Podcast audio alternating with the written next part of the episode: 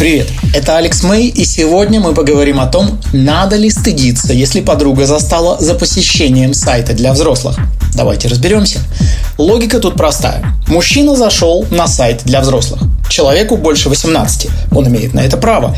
Скорее всего, он считает себя самостоятельным, зрелым и решающим самому за себя, что ему делать. Если спросить, он именно так про себя и расскажет. Но то, что произошло у него внутри, когда внезапно вошла его девушка, лакмусовая бумажка, которая показывает его настоящие ценности и настоящие убеждения, а не сказку, придуманную им про самого себя.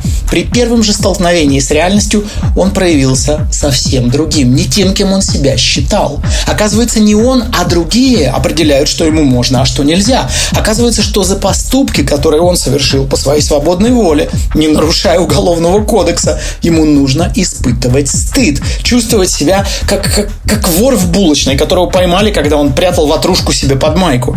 И дальше он будет чувствовать себя виноватым, оправдываться, пытаться загладить происшествие, спрашивать экспертов, надо или не надо ему стыдиться, убеждать свою подругу, что она самая привлекательная, самая секси на свете. Ну, потому что практически любая женщина начнет сомневаться в своей привлекательности после такого случая. То есть, по факту, он вынесет право думать и решать за себя вовне, Пусть ему подскажут, другие ведь типа знают лучше, и на сайты для взрослых типа не ходят. По мне так лучше уединиться и хорошо подумать, а почему он, собственно, пошел на сайт для взрослых? Если из-за того, что чего-то не хватает в их интимной жизни, то не проще ли немного повысить свое интимное мастерство и наслаждаться близостью с любимым человеком?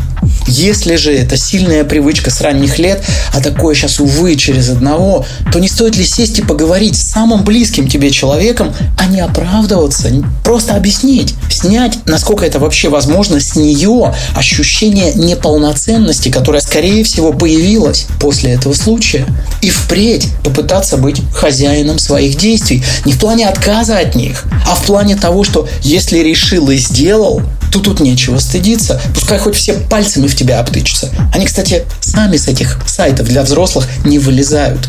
Кстати, у этой индустрии фильмов для взрослых есть очень интересная закулисная сторона. О ней я рассказываю на своем YouTube-канале Alex May Official. Это был Алекс Мэй специально для Радио Рекорд. До скорой встречи.